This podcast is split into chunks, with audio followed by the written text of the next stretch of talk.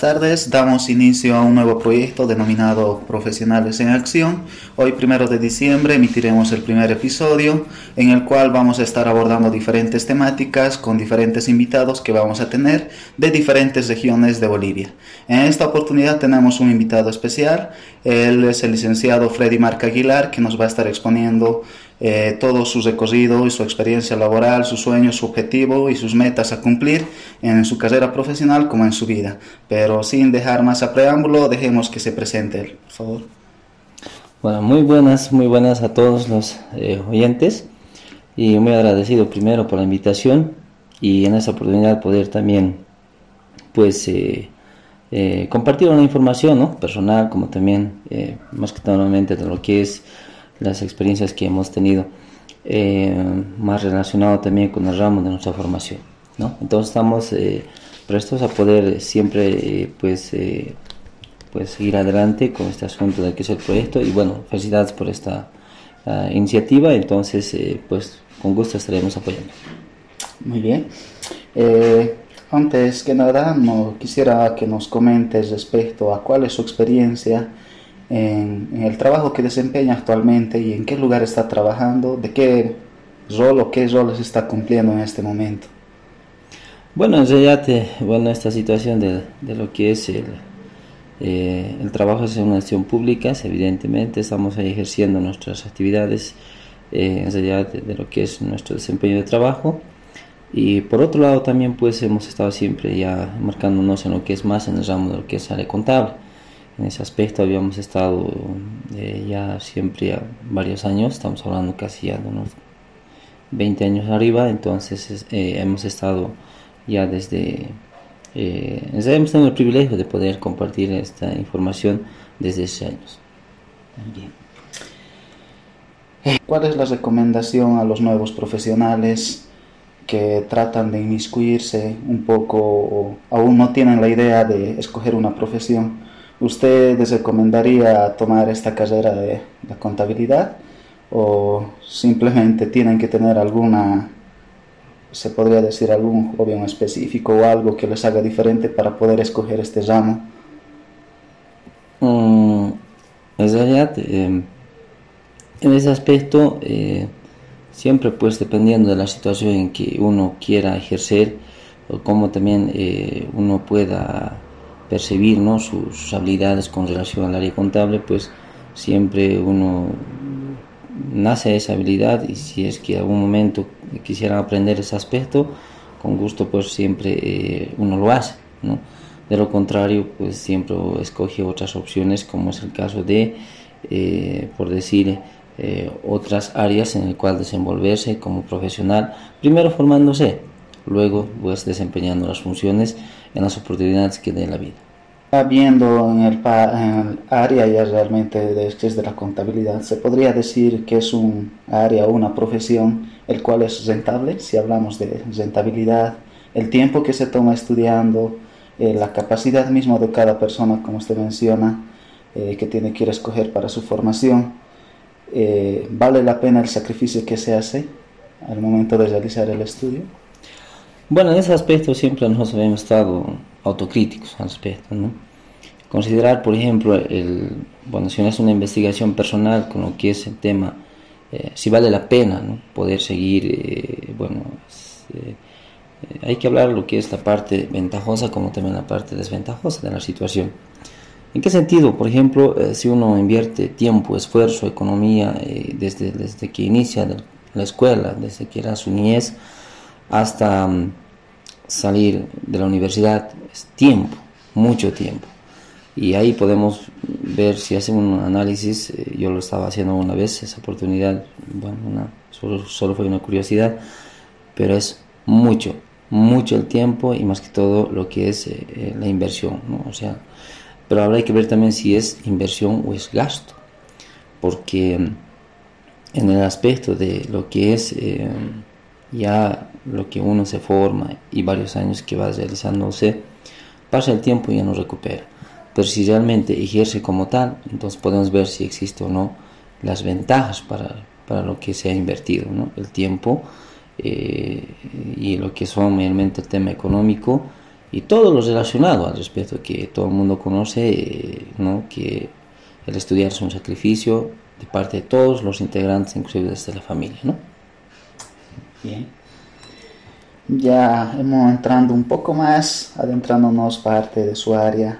Tenemos entendido que usted tiene, como lo mencionó, tiene un gran recorrido en su trabajo, muchos años que ya va desempeñándose en su labor como docente, se, ve también la investigación que tiene parte de su labor en instituciones que ha trabajado dictando como docente, ha empleado como contador, ha estado como director financiero y demás, ¿no? Es mucho su recorrido, el cual también se puede recalcar parte que tiene dos bibliografías, ¿no? Que hace mención. Nos gustaría conocer ah, de qué trata más o menos estas, estas bibliografías, a qué se refieren y cuál ha sido su propósito de haberlo sacado, cuál ha sido su finalidad en realidad.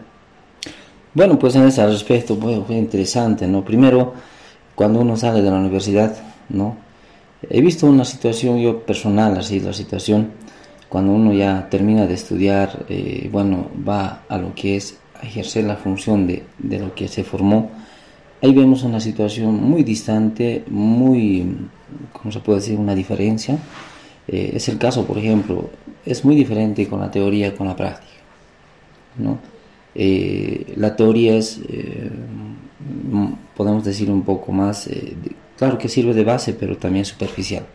Pero cuando uno va justamente a desempeñar funciones, ya las cosas cambian. ¿no? Entonces eso es lo que justamente pude ver al respecto en el área en que habíamos estado nosotros persiguiendo, primero formándonos, segundo, este, viendo la situación de que era muy diferente, ¿no? Entre lo que se hace en la práctica como lo que se nos, eh, bueno, nos hemos formado y hemos visto esa diferencia. Eso es lo que me llamó la atención y ese es el objetivo por el cual, o sea, esa fue la situación que hace que me ingresó una idea de poder escribir eh, esta bibliografía. Cierto, es una bibliografía que es relacionada con lo que es el área de contabilidad gubernamental. Considerando que también esto es un poco más amplio, eh, a diferencia de otras contabilidades, como contabilidad de costos, comercial y, y otros otros eh, tipos de contabilidades, entonces es un poco más amplio este aspecto. Entonces, eso es eh, la situación en que me ha permitido escribir dos bibliografías que en el momento están en el mercado y bueno, gracias eh, a Dios todavía seguimos compartiendo esta información con las personas interesadas de alguna manera. A nivel nacional otros nos han hecho pedidos. Entonces estamos en eso. El primer libro titula contabilidad integrada ejercicios prácticos, digo ejercicios 100% prácticos de etapa verde, en el cual estamos explicando la base, o sea, lo básico que quiero decirles de, de cómo uno puede mm, de alguna manera conocer el movimiento eh, en tema de contabilidad integrada gubernamental. Es decir, eh, ¿por qué se desintegrada? Desde por empezar, ¿no? ¿Por qué se desintegrada? Entonces solamente resumimos en tres o cuatro palabras eh, integrada justamente porque lleva tres contabilidades en uno, vamos a decirlo así. Entonces, por eso yo justamente en la tapa, o bueno, que es en la parte introductoria del libro, si alguien lo, lo, tuvo o lo obtuvo, entonces estamos hablando de lo que es contabilidad presupuestaria, contabilidad patrimonial y tesorería. Entonces, entre los tres eh, contabilidades están integrados.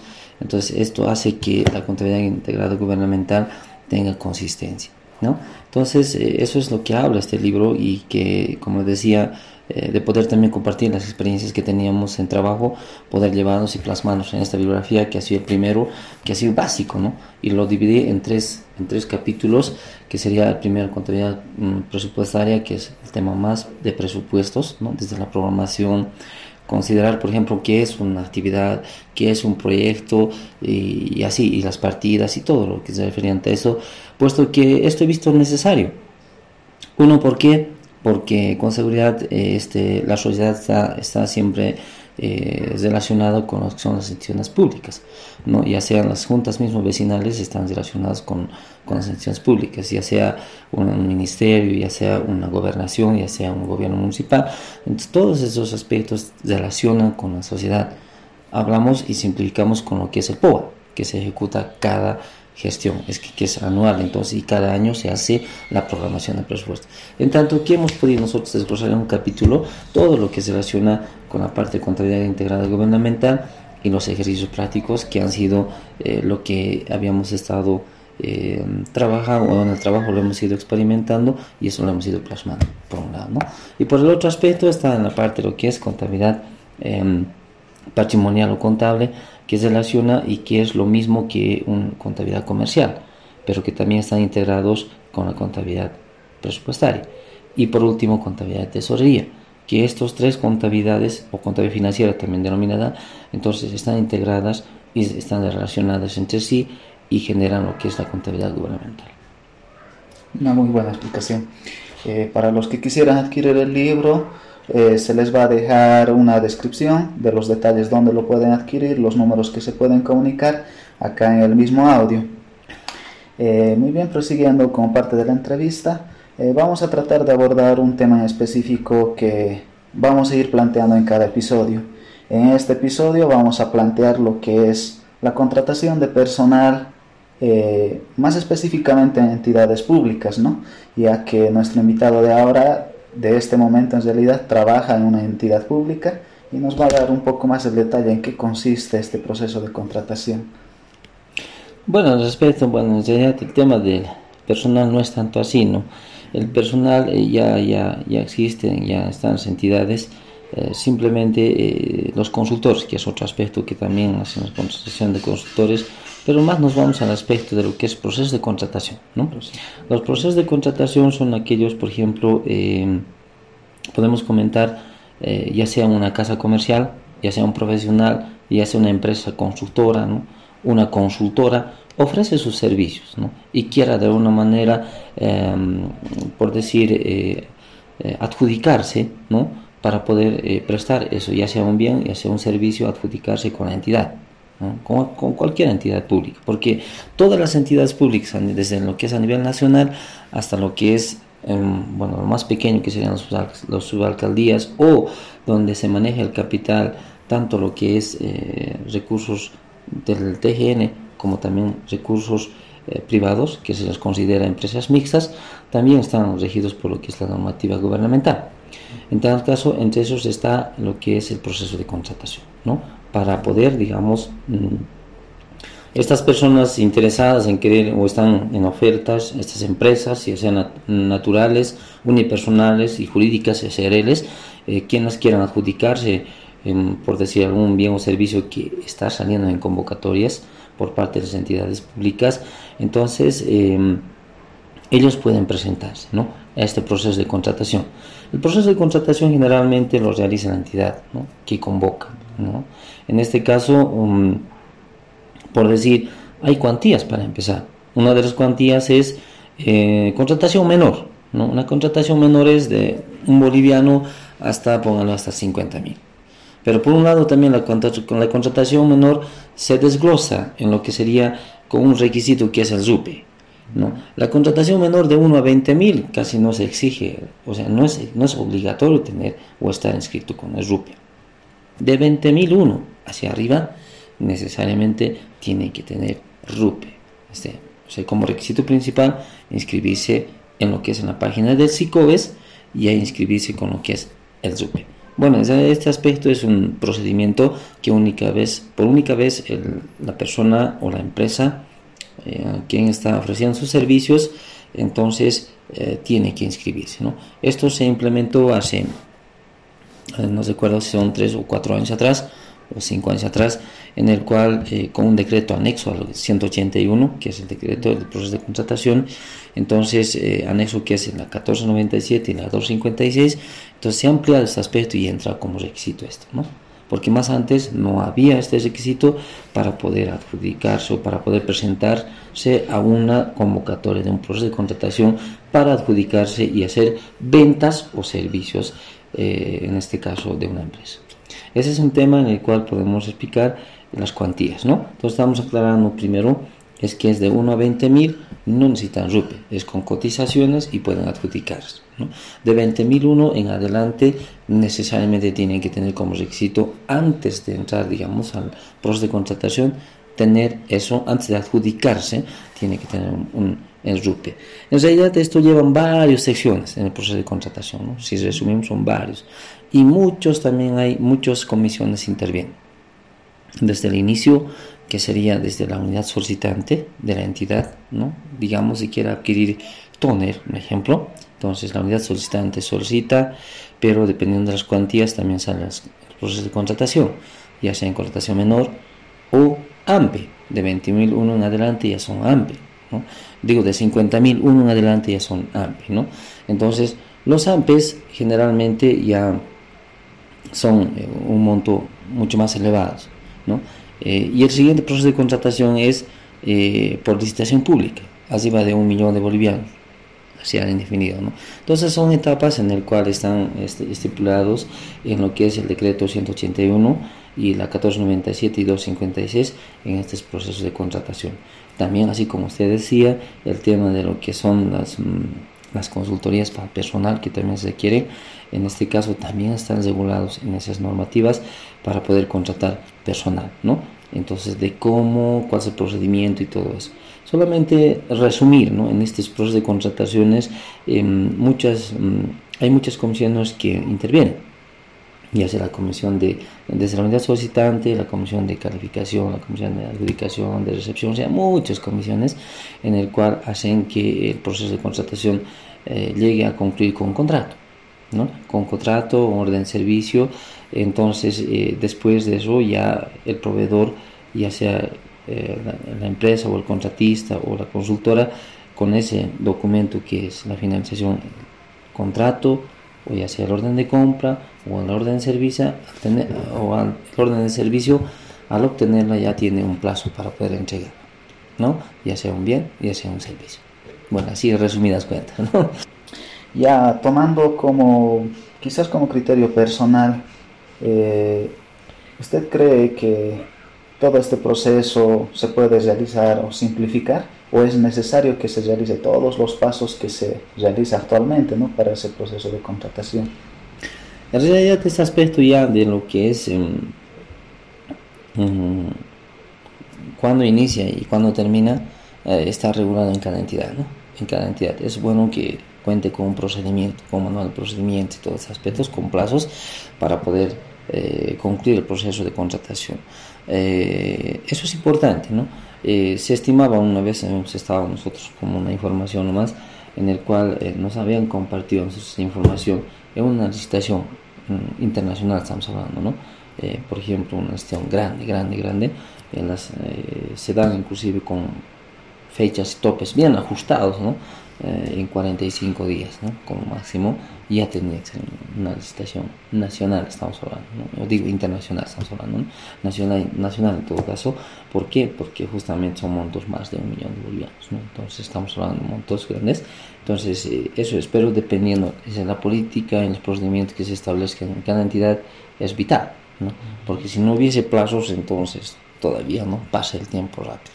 Ejemplo, digo, para que la comisión de calificación, ¿no? Tengan que presentar su, su informe, tiene que haber un plazo, ¿no?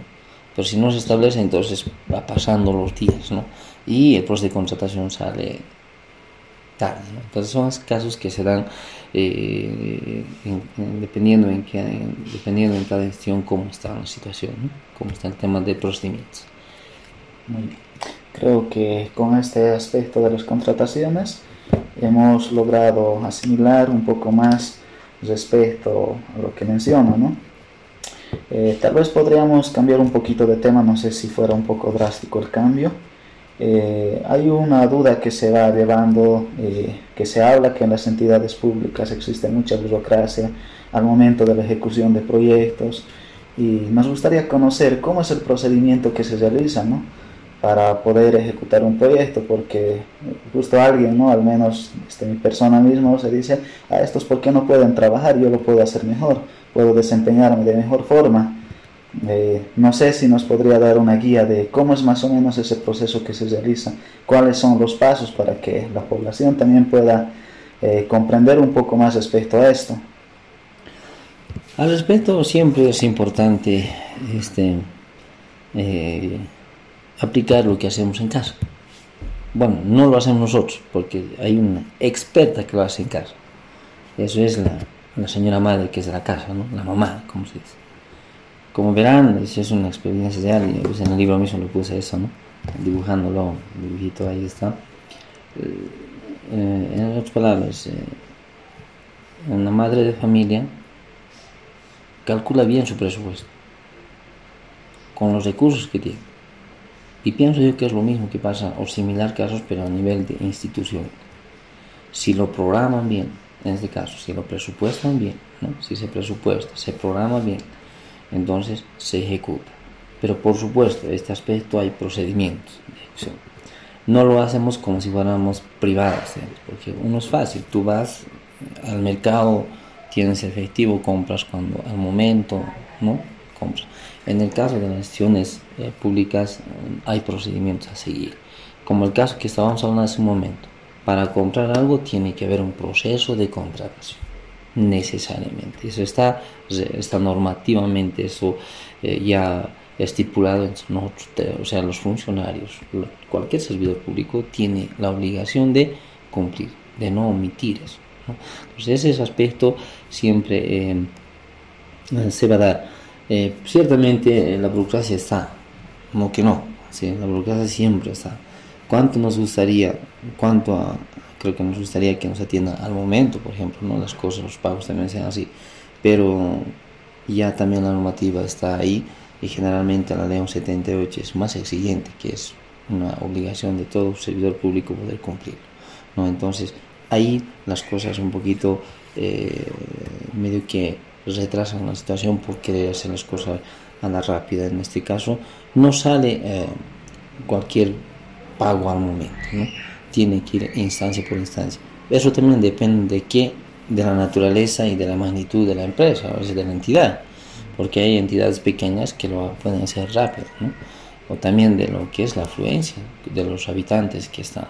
Entonces eso hace mucho en, en, en, consideración a la atención, porque hay, por ejemplo, entidades pequeñas ¿no? que no, tal vez lo hacen rápido, que en el día puede ser que tengan que cancelar no mayor a 10 o 10 pagos, 15 pagos, pero hay también que llega un cúmulo de documentación y para todo, para todo registro, para todo eh, eh, emisión de documentación o respuesta, tiene que hacer el control primero y luego recién remitir. ¿no? Entonces son funciones, funciones que hay que hacer. Y esto un poquito también con lo que estábamos comentando, pues de contratación, el tema de presupuestos y todo eso, eh, relaciona con lo que es la biología que yo justamente saqué y son dos libros como les decía el primero es contabilidad integrada gubernamental bueno contabilidad integrada ejercicio 100% práctico y el otro contabilidad integrada gubernamental ajustes y análisis de consistencia que es un poquito más relacionado con lo que yo vi una oportunidad que um, no se estaba viendo ¿no? casos por ejemplo eh, reales cuando se ejecuta o se empieza a programar un, una obra, cualquiera que sea, ¿no? una construcción de un camino, por decirlo, digo, de una apertura de un camino o del asfaltado, ¿no? de una calle y todo eso. ¿Cómo se hace el tratamiento contable o gubernamental? Eso es eh, lo que es eh, un poquito, en, en, ese campo nos hemos ido eh, un poquito trabajando. Por supuesto que todos estos detalles que estamos viendo relacionan con eso porque antes de hacer todo tipo de registro contable, tiene que pasar esta etapa que estamos hablando. Eh, una duda más mencionando con respecto a los procesos de programación y presupuestaria. Eh, si yo como rol de ciudadano en sí de, de alguna forma quisiera realizar la inserción de algún proyecto, cuál es el procedimiento que yo debo seguir. Obviamente no conozco de la parte gubernamental, no sé los procedimientos que siguen, de qué forma puedo colaborar a través de una iniciativa que quiero realizar ¿no? y aportar con lo que es ejecución o, el inicio de un proyecto. Bueno, en este caso es importante conocer y respetar las autoridades, ¿verdad? Porque no, por ejemplo, Mm, cierta persona dice yo tengo esta idea y se da un proyecto y va digamos a las entidades a unas ONGs a poder digamos conseguir financiamiento y quizás logre pero hay un requisito um, que nos va a pedir siempre las entidades ya sea cualquiera una embajada ya sea cualquier situación referente a a los que van a poder digamos financiar para un proyecto en particular Eh, esas personas, esas entidades, hablando, siempre van a pedir la BEMIA de una entidad pública legalmente establecida. Estamos hablando claramente de un MAE, o sea, máxima autoridad ejecutiva. ¿Quiénes son esos? O sea, los que están en las entidades. La MAE siempre una entidad pública y una MAE. Esa persona está directamente, ¿no? En otras palabras, esa persona o eh, esa autoridad, perdón, es la autoridad eh, recomendable y es la autoridad que tiene que dar su BM. Un ejemplo, vamos a decir, digamos, en nuestra región queremos hacer, mm, por decir, asfaltar, ¿no? La calle de nuestro barrio. En ese caso, vamos a tocar, por decir, las puertas de una ONG que nos van a financiar los recursos. Pero como requisito principal nos va a decir, ya, ¿de qué lugar son? De tal lugar. Bueno, debe haber un gobernador, debe haber un ejecutivo, en este caso va a ser un alcalde municipal, que no son las MAE. Si somos provincial, entonces, ¿qué va a pasar? La MAE, o sea, el ejecutivo, el alcalde municipal de, de esa región, tiene que firmar el convenio que ellos van a como una garantía al respecto para recién financiarnos. De lo contrario no podemos conseguirlo nosotros, así por sí solos. ¿Por qué? Por lo que es lo mismo, eh, por la misma situación jurídica, legal que se realiza. Entonces, nosotros nomás, o sea, parte del barrio, no podemos hacerlo así directamente. Salvo extremo que sea fondo perdido. Eso a veces puede existir, probablemente, entidades en el cual nos den como una ayuda, una empresa, o una una persona natural, digamos, como podemos decir, extremadamente siendo un millonario puede bueno, eso es caso extremo. Pero eso sí, si queremos hacer las cosas normales y legales, es requisito eso. Muy bien. Creo que con eso ya tenemos un poco más claro la idea. Eh, si queremos plantear cualquier proyecto, tenemos que trabajar de la mano de la institución pública, por así decirlo, más cercano, ¿no? sea gobernación, alcaldía o alguna otra institución. Ya, eh, al hablar de proyectos también hablamos de lo que es el POA. ¿Qué es el POA y de qué forma nosotros los ciudadanos podemos intervenir en esto? Bueno, el tema del POA es eh, programa anual operativo, de un solo año, de los 365 días. Entonces, eh, un ciudadano tiene que, bueno, primeramente los ciudadanos, ya sea generalmente se hacen por las juntas en, el tema provincial.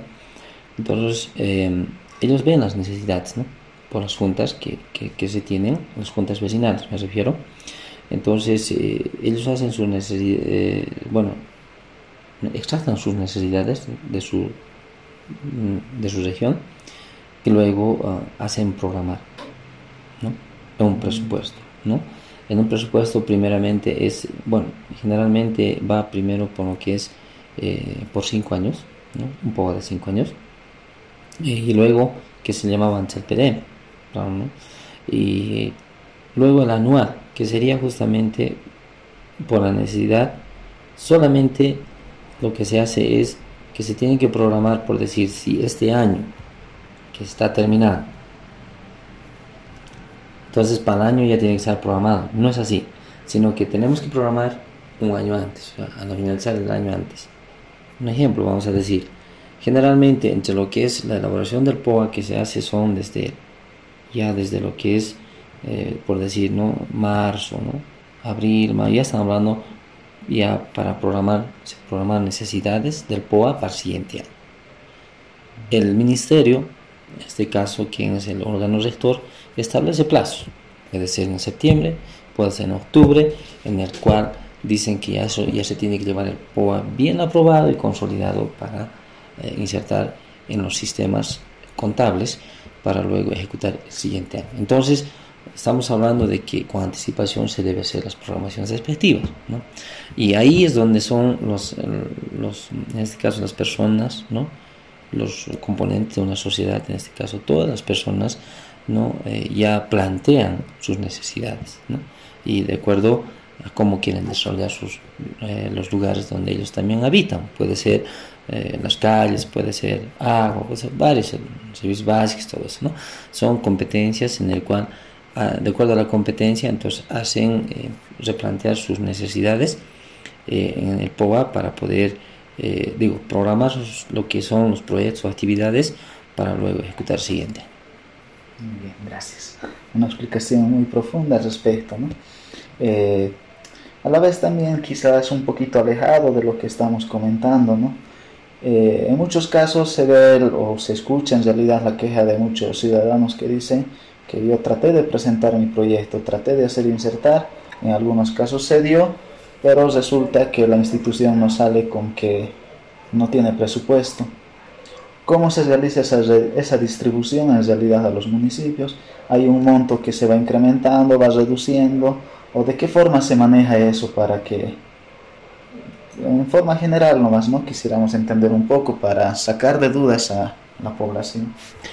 Bueno, ya en cualquier institución pública hay fuentes de financiamiento, o sea, recursos por los cuales percibe.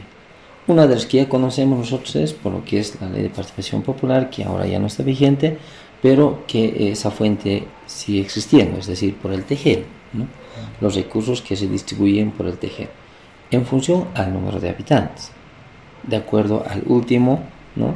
dato estadístico de en, el país en este caso. Entonces, eh, eso es una de las que llega a los recursos a las entidades públicas por desembolsos del TG, por participación popular. Nosotros llamamos fuente, ¿no? Participación popular. Por el otro aspecto, también cada entidad pública tiene la fuente que es recursos propios. ¿no? Es otra fuente, ya sean por de las competencias que los cobros que se realizan. ¿no? Entonces, eh, así sucesivamente hay varias fuentes. Pero veamos un caso, o sea, o sea em, los recursos que generalmente eh, son no o sea, transferidos ¿no? a las entidades públicas, eh, generalmente no abastece. ¿Por qué? Porque las necesidades son mucho más, las demandas son mucho más que lo que son los recursos desembolsados. Y a veces pasa, hay situaciones como entidades pequeñas, vamos a hablar de digamos, de un gobierno municipal, el más chiquito que existe en, Potosí. Creo que es de 800 o 900 habitantes, estadísticamente hablando. ¿Cuánto estimas, digamos, que ingresa el desembolso del Tejeno? Es mínimo, quizás un millón máximo, puede ser. O tal vez medio millón, no conozco los detalles, pero podemos estimar así. Imagínense. Y a veces son lugares lejanos, entonces eh, las necesidades, las demandas siempre van a ser muchas. Por ejemplo, aperturar un camino. ¿no? ¿Cuánto cuesta? Es harto. Entonces, por esa razón siempre hay ese dilema que usted acaba de decir, ¿no? Eh, ciertamente, no hay presupuesto, no hay presupuesto. Pero eso sí, es importante que las entidades quienes manejan el tema presupuestario sean equitativos con todo lo que son las necesidades de la población. Eh, vemos en las situaciones, en cualquier medio de comunicación, juntas vecinales, ¿no? como La Paz, por ejemplo, mm, de un distrito empieza a hacer su, ¿no? su manifestación porque se querían, digamos, cierto proyecto que se ejecute y que no había plata y todas esas cosas. ¿no? Esos son, surgen porque producto de que eh, todo el mundo en este momento se quiere estar, vivir bien. Y de ahí nacen las necesidades y la demanda es grande. ¿no? Si bien una, un barrio tiene, digamos, bien adoquinado las calles, pero puede ser que se quiera, por decir, alumbrado público. Entonces, imagínense. Entonces, para generar, para poder, digamos, financiar o ejecutar el proyecto de un alumbrado público de un barrio, entonces es dinero, es inversión. Entonces, por esos motivos, a veces, generalmente entidades públicas, eh, o sea, es el talón de Aquiles, los recursos, ¿no? Y hace mucho también la coyuntura y estructura en el cual está viviendo el país. ¿no? Eso hace mucho, mucho hace. Por ejemplo, em, las exportaciones, ¿no? cuando son en su auge, como que pasaba hace, bueno, vamos a decir, hace tal vez 7, 8 años atrás, o 10 años atrás, en el año 2009, 2008, ustedes conocen Bolivia, había auge, había auge, mucho, se mucho se exportaba, mucho y había mucho, muchos desembolsos que se han dado, digamos, en ese momento de auge que se, que se daba, este, muchas entidades públicas han recibido hasta, como se dice, los adicionales presupuestarios. ¿Se imagina? Era una oportunidad, inclusive, quizás el presupuesto para programar nos decían, o decían por decir para el año, en todo el año va a ser un millón, digamos, ¿no? Vamos a decir, digamos, 100 millones, un presupuesto para una entidad, ¿no? Cualquiera que sea. Y resulta que como la coyuntura, ¿no? La estructura del gobierno y el mismo desde el ámbito internacional inclusive había mucho más exportaciones, todo eso, entonces eso ha hecho que, ¿no? ¿no? ya los ingresos por el tejido sean mucho más previstos de lo que se preveían en todo el año. Entonces, ya eso ha generado un superávit, que lo llamamos nosotros. Entonces, ese superávit, entonces también paulatinamente, equitativamente, se va distribuyendo en todas las entidades públicas como un adicional de presupuesto. Para que Entonces, hace mucho esto el tema también estructural, el tema generalmente eh, del país como, está, está, y el país se maneja también como está a nivel internacional, ¿verdad? Entonces viene entrelazado desde lo que es a nivel internacional em, con los ciclos ¿no? de lo que es tema económico, de la recesión, ¿no? lo que es los auge, ¿no? lo que pasó últimamente la recesión, ¿no? En otros casos la, caída de todo lo que son eh, el tema sistema económico, estamos hablando a nivel mundial. Entonces, eso también influye de alguna manera. ¿no? Entonces, eh, si no hay circulante, no hay exportaciones, ¿no? entonces se les ajusta, se les se les recorta, hay recortes en las instituciones públicas el tema presupuestario. ¿no? Entonces, si uno hace una comparación, usted puede entrar al Ministerio de Economía y Finanzas, ¿no? en su página, en la página del Ministerio de Economía y Finanzas, puede ver cómo era ¿no? el año 2008, 2009, eh, cómo se manejaba. Está, está abierto las cosas ahí, presupuestarios, eh, cómo se ha ejecutado. He visto, una, he visto estadísticamente unas entidades que tenían 140, 130 millones y estos últimos han caído a menos de 100 millones. Estamos en 90 millones, ¿no? 70 millones. Antes era así también. Entonces, hay casos que se dan así, ¿no? Entonces, eso hace mucho. Mientras más hay circulante, mientras hay exportaciones, mientras a nivel internacional y mientras el país está en su auge, ni qué decir. Todos podemos ver la forma de beneficiar. Muy bien. Un poco muy se podría decir confuso en parte, ¿no? Sí. Pero sí, muy, entendible lo que es la explicación. Eh, hemos cumplido con nuestro tiempo. Eh, le agradecemos eh, aceptar la invitación. muchas gracias por darnos una explicación muy amplia de todo lo que va haciendo su trabajo y parte de su experiencia a la vez compartirnos, ¿no? Y en cierto modo recomendaciones de igual forma que virtió el licenciado. Agradecemos su presencia y por favor sus palabras de despedida. Bueno, pues muy agradecido por esta oportunidad y siempre pues eh, estamos contribuyendo con lo que nosotros podamos mientras el tiempo es corto para estar durmiendo, consideramos eso. Eh, bueno, estas biografías que acabamos de hablar también pueden conseguirlo justamente en lo que es eh, una página, ¿no? es en marcafinanzas.com.bo está ahí algo, estamos comentando de ese aspecto. Por el otro lado estamos viendo también que son los coseos eh, que estamos mostrando también en Facebook, estamos con Marca Finanzas, ¿no? También el tema de, este, de esta bibliografía y esperamos pues siempre que no sea la última ni la primera y en las próximas estamos tocando otros temas.